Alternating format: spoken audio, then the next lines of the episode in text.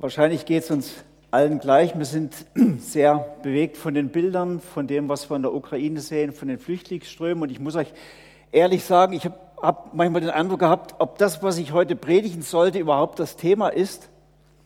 Aber ich habe dann gefunden, doch, es ist schon ein Thema.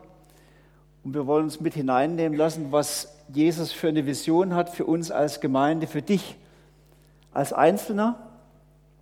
Wir machen den Unterschied wir sind gerade so in einer Serie drin, wo wir uns ansehen, Jesus, wie hast du dir das eigentlich gedacht mit uns als Gemeinde? Und sein Bild, also seine Schau, seine Vision von Gemeinde ist ja die, dass er sagt, ihr als Christen in der Gemeinde seid eine Familie. Das Wir ist da ganz groß geschrieben.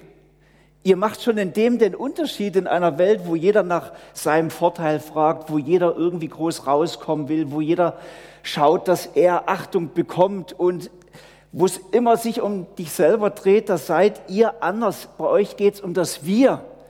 Hier sind Menschen, die halten zusammen. Die haben im Sinn, sich gegenseitig etwas zu Gutes zu tun. Sie, sie wollen einander unterstützen, helfen, ermutigen. Hier ist ein Ort, da ist Liebe. Es ist wie eine Oase in dieser Gesellschaft, die doch recht abgekühlt ist. Wir sind eine Familie. Ich habe euch ein Bild mitgebracht von, ähm, manchen von uns ist dieses Bild von der Familie ja schon in Fleisch und Blut übergegangen. Ihr seht das hier. Ich habe das Bild vor zwei Wochen gemacht, es war ein Gottesdienstbesucher. Ich habe ihn gefragt, hey, darf ich das schnell mal fotografieren? Sagt er, ja, das kannst du natürlich machen und darf es euch auch zeigen. Besser wäre es, statt eins zu tätowieren, dass wir es wirklich verinnerlichen. Wir sind eine Familie, das ist unsere Berufung. Lasst uns das wirklich unsere Vision sein. Wir haben über ganz verschiedene Familienregeln schon gesprochen. Heute sprechen wir noch über die sechste Regel, den sechsten Wert. Wir machen den Unterschied. Wir sind Salz und Licht in dieser Welt. Jesus sendet uns in die Welt mit dem Auftrag, das Evangelium in Wort und Tat zu den Menschen zu bringen. Und mir hat jemand gesagt, er findet die Formulierung, wir machen den Unterschied nicht so gut. Das wäre überheblich so. Wir machen den Unterschied. Und ich muss euch sagen, ich bin einfach auch nicht dran schuld. Ihr könnt euch bei Jesus beschweren. Der hat das so gesagt. Er hat gesagt, ihr seid das Salz der Erde. Er hat nicht gesagt, oh, ihr sollt das sein, ihr sollt euch bemühen, sondern ihr seid das Salz der Erde. Lasst uns mal kurz über diesen Begriff nachdenken. Was bedeutet es denn, Salz zu sein? Also wir merken die Wichtigkeit von Salz spätestens in dem Moment, wo wir es in der Suppe vergessen haben, oder? Ich habe einmal Salz vergessen in den Weckli-Teig zu machen als Bäcker haben wir erst gemerkt, als der schon gebacken war, als die Brötchen schon im Laden waren. Und da haben wir gemerkt, oh meine Güte, das schmeckt nach nichts, das ist furchtbar, niemand hat die gekauft, niemand wollte die essen. Salz ist unverzichtbar wichtig, unentbehrlich. Und das möchte uns Jesus sagen, ihr als Gemeinde, ihr als Christen seid unverzichtbar wichtig, seid Salzstreuer. Kennt ihr den Unterschied zwischen Salzstreuer und dem Salzfass? Das Salzfass, das bleibt bei sich fest verschlossen. Der Salzstreuer, der bringt sich ein. Ihr Christen sollt kein Salzfass sein, unter euch bleiben, sondern ihr sollt wie Salzstreuer sein. Ihr sollt euch einbringen, so wie das Salz in die Suppe gehört. So gehört ihr in diese Gesellschaft und ihr sollt den Unterschied machen. Ihr macht den Unterschied. Ihr seid das Salz der Erde. Ich lese euch weiter von Jesu Bergpredigt. Wenn jedoch das Salz seine Kraft verliert, womit soll man sie ihm wiedergeben, sagt Jesus. Es taugt zu nichts anderem mehr, als weggeworfen und von den Leuten zertreten zu werden. Wenn das Salz nicht mehr Salz ist, die Katastrophe, ähm, als wollte Jesus sagen, meine Freunde, ihr seid nicht für euch selber da.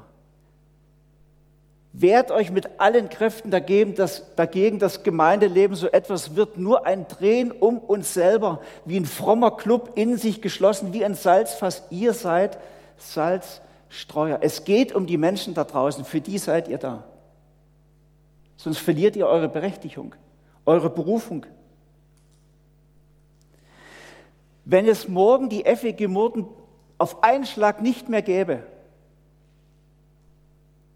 und es würde niemanden in Murten und Umgebung auffallen, hätten wir mit Sicherheit etwas falsch gemacht. Ihr seid das Salz der Erde, unverzichtbar. Ihr bringt euch ein. Ihr seid das Licht der Welt, sagt Jesus. Eine Stadt, die auf einem Berg liegt, kann nicht verborgen bleiben. Auch zündet niemand eine Lampe an und stellt sie dann unter ein Gefäß. Im Gegenteil, man stellt sie auf den Lampenständer, damit sie allen im Haus Licht gibt. So soll, soll auch euer Licht vor den Menschen leuchten. Sie sollen eure guten Werke sehen und euren Vater im Himmel preisen. Ihr seid das Licht der Welt und das wissen wir alle. Es gibt so viel Dunkelheit in unserer Zeit, in unserer Gesellschaft, in der Welt. Und Jesus sagt, ihr Christen macht den Unterschied. Ihr tragt meine Hoffnung, meine Liebe in diese Welt. Ihr, ihr bringt den Unterschied. Ihr seid unverzichtbar wichtig. Versteckt euch nicht. Es ist wie, als wenn Jesus hier Mut macht, guck mal, versteckt euch doch nicht so, wir sind ein kleines Häufchen, wir können ja nichts tun, wir verstecken uns, wir decken das Licht zu, sagt Jesus, jetzt hört auf damit. Ihr seid das Licht der Welt, kommt raus, zeigt das Licht. Denn wer soll das Licht bringen, wer soll das Salz bringen, wenn nicht ihr?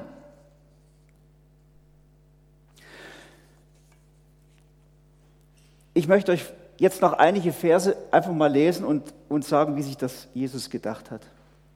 Wer, wenn nicht wir? Paulus sagt, so wie Gott einmal befahl, es werde Licht am Anfang der Welt.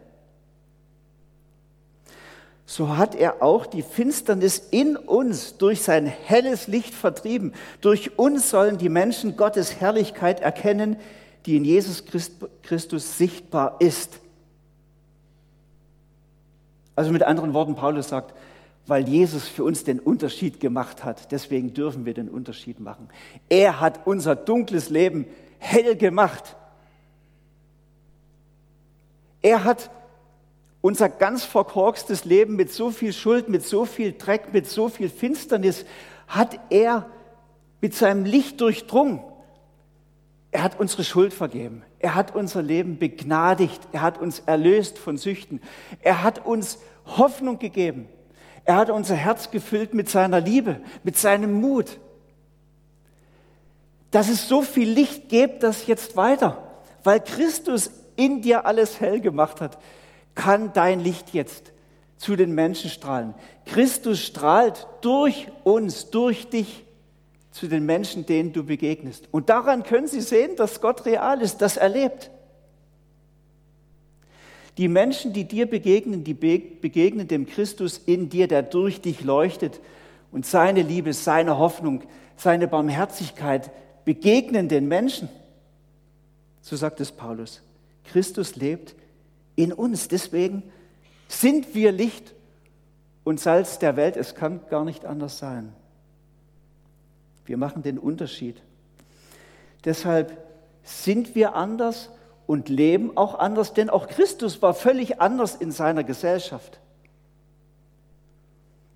Deswegen sagt Paulus in Römer 12, oh, die, stimmt, die Stelle stimmt nicht, Römer 12, Vers 2, passt euch nicht den Maßstäben dieser Welt an, lasst euch vielmehr von Gott umwandeln damit euer ganzes Denken erneuert wird, so könnt ihr beurteilen, ob etwas Gottes Wille ist, ob es gut ist, ob Gott Freude daran hat und ob es vollkommen ist.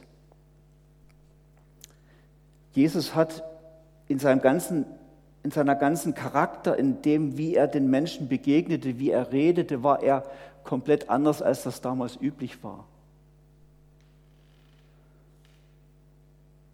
Es gab damals sehr viele Rachegedanken gegen Jesus und das hat er gespürt, aber er ist den Menschen mit Liebe begegnet trotzdem.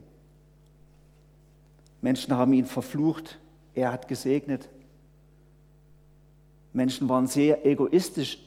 Bei Jesus konnte man sehen, dass es ihm gar nicht um sich ging. Er hat immer überlegt, wie kann ich diesen Menschen die Liebe Gottes bringen. Er war eigentlich so der Kontrast zu dem, was üblich war. Und Paulus sagt, deswegen machen wir eben auch den Unterschied, weil wir orientieren uns in dem, wie wir denken, in dem, wie wir handeln, welche Werte für uns wichtig sind. Wir orientieren uns an Christus. Und wenn wir das machen, sind wir genau wie er ein Kontrastprogramm für unsere Gesellschaft.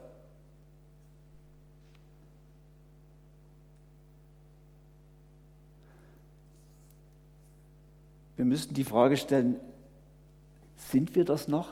Sind so wie wir leben als Christen in unserer Gesellschaft wirklich noch ein Kontrastprogramm? Oder ist es nicht vielleicht doch manchmal eher so, dass die Welt eher uns prägt, als dass wir die Welt prägen?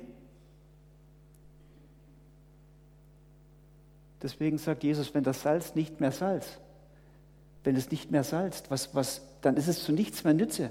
Vielleicht ist es an der Zeit, ihr lieben Freunde, dass wir neu lernen, uns wieder nach Jesus auszurichten. Deswegen sagt der Paulus, wir wollen uns an ihm orientieren, unser Denken, unser Fühlen umgestalten lassen, so wie das Christus gefällt. Wir wollen werden wie er. Wir wollen in allen Dingen Gott fragen, was gefällt dir denn? Wie soll ich denn leben? Wie ist es denn richtig? Das mussten die ersten Christen auch erst einmal lernen, das kam nicht so automatisch. Sie haben deswegen in der Bibel gelesen und sie haben Jesus gefragt, sie waren in, in Jesu Gegenwart und da hat durch Gottes Geist ein, ein Sinneswandel stattgefunden. Gottes Geist verändert uns, wenn wir mit ihm in Gemeinschaft sind. Aber wir müssen uns an ihm orientieren, nicht an der Gesellschaft. Versteht ihr? Wir sollen Jesus neu fragen, Jesus, wie soll ich das denn machen? Wie soll ich mit Geld umgehen? Wie soll ich mit meinem Körper umgehen? Äh, wie, wie soll ich mit meinem Nächsten umgehen? Wie hast du dir das gedacht? Wir sind anders wie Christus. Wir machen den Unterschied. Und wir sind durch das auch für die Welt ein Achtungszeichen. Sie sollen an uns erkennen, wie eigentlich Leben gemeint war und wie man leben könnte. Ich möchte euch noch einen weiteren Vers vorlesen von Paulus. Ja, weil Christus in uns lebt, sind wir zur Ehre Gottes ein Wohlgeruch der sowohl zu denen dringt, die gerettet werden, als auch zu denen, die verloren gehen. Wohlgeruch kennen wir alle hier in Burden, gell? Wenn Roland wieder Brezeli bäckt und der Wind aus der Richtung kommt, ganz Murden riecht nach frischem Gebäck. Da möchte man gerade in den Fabrikladen gehen, das mache ich dann auch sehr häufig, und mal sich wieder mit frischem Gebäck versorgen. Das ist das Bild von Paulus, er sagt, wir als Gemeinde sind wir, haben, wir verbreiten so einen Wohlgeruch, weil wenn die Leute uns erleben und sehen, dann bekommt man Appetit, doch anders zu leben. Dann hinterfragt man das, was man bisher gedacht hat und gelebt hat. Die Christen waren in der, in der damaligen römischen Welt völlig quer, aber sie haben den Menschen, die Jesus nicht kannten, Lust gemacht, Appetit gemacht, ihr Leben zu verändern, nach Christus zu fragen, sich verändern zu lassen, versteht ihr? Sie waren ein Wohlgeruch. Sie waren keine penetranten Extremisten, die allen Leuten das Leben vermiest haben, nur Gericht gepredigt haben, sondern sie haben durch ihre Liebe, durch ihre Leidenschaft zu Jesus, durch ihren veränderten, edlen Charakter, durch Christus Appetit gemacht auf ein anderes Leben. Sie haben begonnen, nach Gott zu fragen, nur weil sie die Christen erlebt haben. Wir sind für andere ein wohltuendes Achtungszeichen. Doch das, die Geschichte erzähle ich euch noch. Ich habe viele Menschen erlebt, Christen, die waren für mich so ein Achtungszeichen. Deswegen habe ich Lust bekommen, Dinge zu verändern in meinem Leben. Das erste Achtungszeichen war ein elfjähriger Junge. Ich war auch elfjährig. Ich war sehr sportlich. Heute bin ich auch noch ein bisschen sportlich. Aber es gab immer so Kreisspartakiaden, da waren alle Sportler aus dem ganzen Landkreis zusammen. Und ich weiß noch heute, 60 Meter Lauf war eine Disziplin, wo ich sehr gut war und habe mich mit mehreren Jungs dann in meinem Alter gemessen, 60 Meter. Da habe ich, glaube ich, keine Medaille gewonnen. Es war ein, ein schwarzer Junge dabei, ein afrikanischer Junge. Ich weiß gar nicht, warum der eigentlich dabei war. Wir hatten im Osten eigentlich gar keine Afrikaner, aber da war einer dabei. Und ich weiß noch heute, als der Lauf gelaufen war, er hatte gewonnen, standen wir noch so zusammen und er sagte als Elfjähriger, ich vertraue auf Gott, ich glaube an Gott und ich bete auch. Ich hatte in dem Alter auch schon einige Gebetswunder erlebt, aber das hat mir fast die Sprache erlebt, dass dieser Junge das einfach so offen raus sagt. Der hat mir wie Jesus auf die Schulter geklopft und gesagt, Thomas, du hast doch schon so viel mit mir erlebt. Du darfst mehr Mut haben, wie dieser Junge. Du kannst das. Sei ein Zeuge für mich.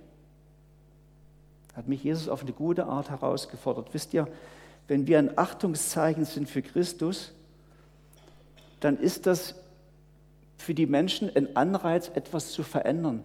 Manchmal auch wie ein Spiegel, wo sie merken, ich könnte ja noch ganz anders sein. Sie leben und merken gar nicht, dass vielleicht manches krumm bei ihnen ist. Wisst ihr, was der beste Weg ist, um zu, zu sehen, dass ein Stab krumm ist? Indem man einen geraden Stab daneben legt. Und Christus sagt, ihr macht den Unterschied. Ihr seid der gerade Stab, der herausfordert der auf die positive Art und Weise Anreiz gibt, etwas zu verändern, umzukehren zu Gott. Ich bin ein bisschen in der Gefahr, zu lange zu predigen. Ich, ihr macht dann Stopp.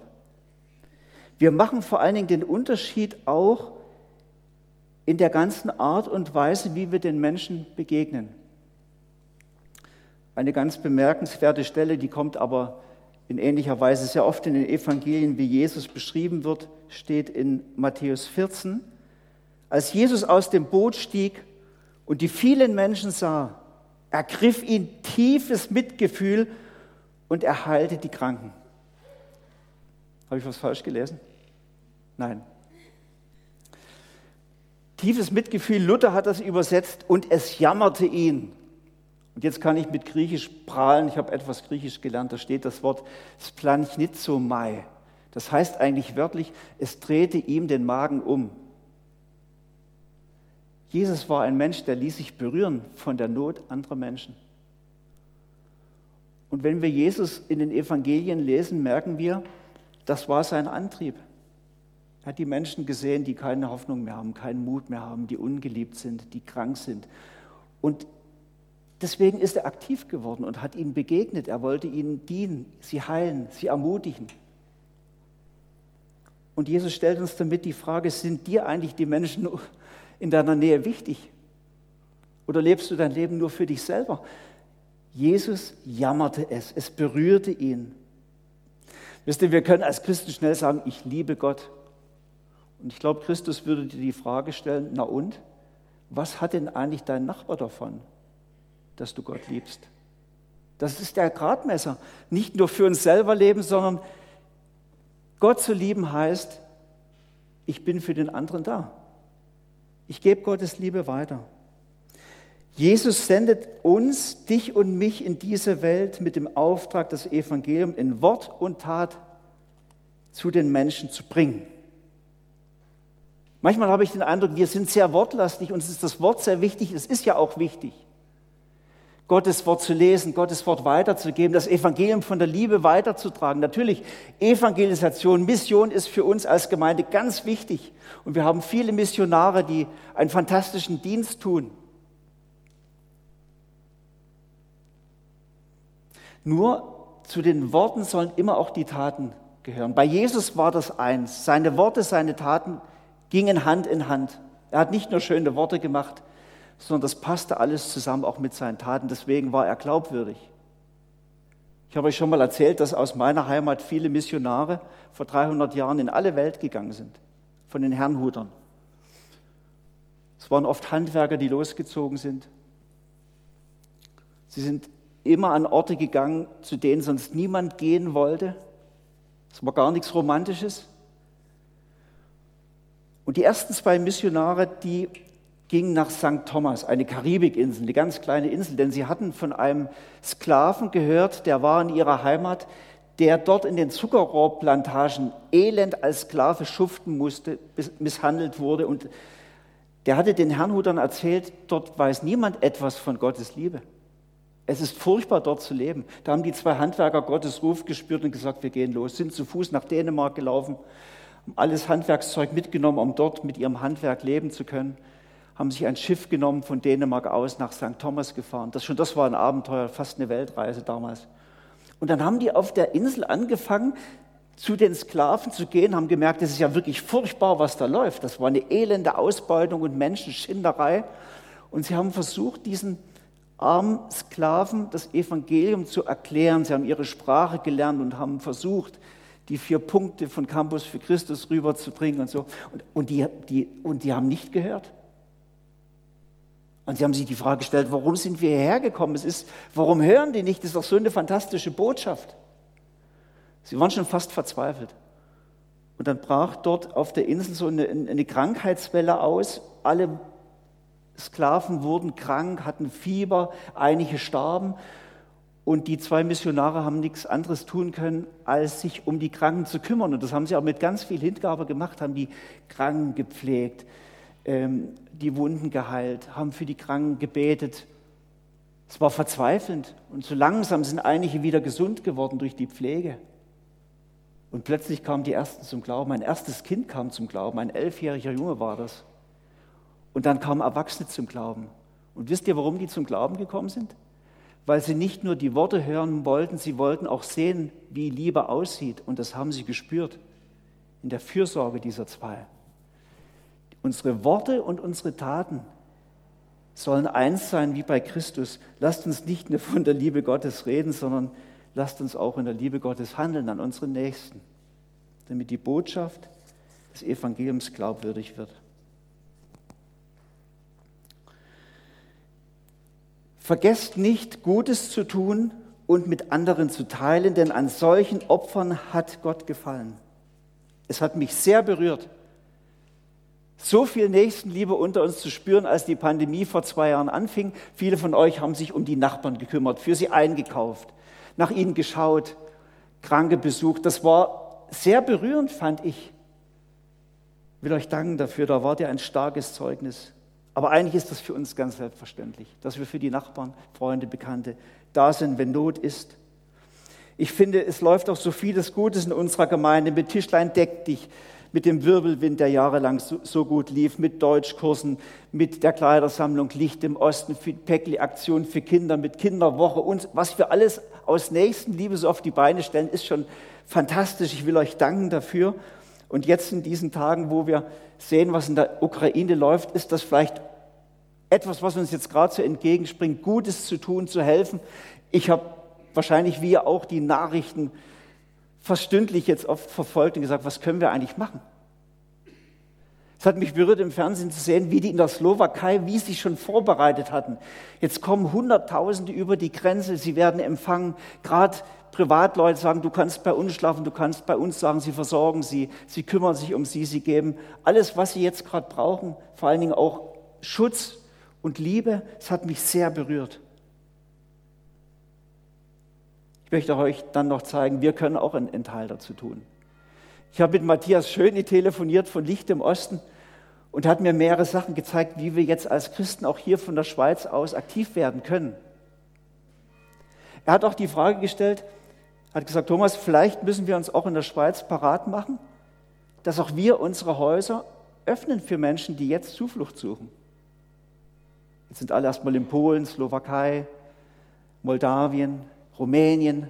Das ist eine große Hilfsbereitschaft. Ungefähr 400.000 sind jetzt schon über die Grenze. Aber wenn der Konflikt so weitergeht, werden es bald vier Millionen sein, sagen die Experten. Dann werden auch wir, hoffe ich, offene Häuser haben. Vielleicht könnt ihr das schon mal in, im Gebet mit Jesus besprechen. Lasst uns Gutes tun und mit anderen teilen.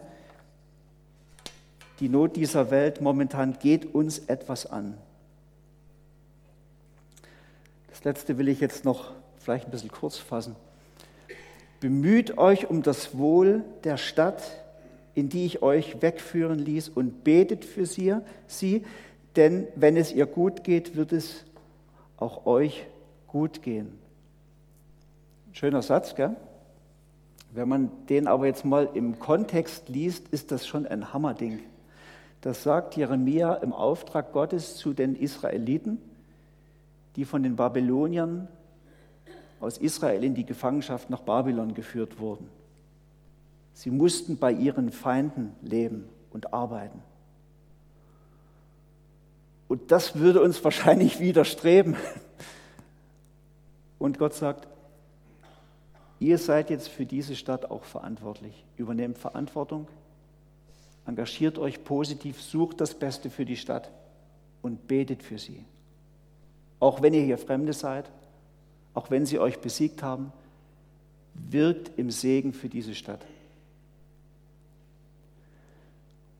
Und wir lesen im Neuen Testament an vielen Stellen, dass wir eine Verantwortung haben für die Gesellschaft. Eine Verantwortung haben für dieses Land. Auch in unserem Gebet, wir werden an vielen Stellen im Neuen Testament ermutigt dazu, das zu tun. Ich möchte allen von euch danken, die sich in der Politik, in der Gesellschaft in irgendeiner Weise engagieren, Verantwortung überleben. Es will ja fast niemand mehr machen, oder? Aber ich denke, es ist auch unser Job zu überlegen, wo können wir uns einbringen? Wer von euch hat vielleicht auch eine Berufung zu dem, eine Begabung, in der Politik sich einzubringen, Verantwortung zu übernehmen? Das kann dein Auftrag sein. Prüf das im Gebet. Aber wir sind vor allen Dingen auch verantwortlich für die Stadt zu beten, auch für diese Welt zu beten. Und da machen wir den Unterschied, finde ich. Denn dein Gebet ist wie Salz.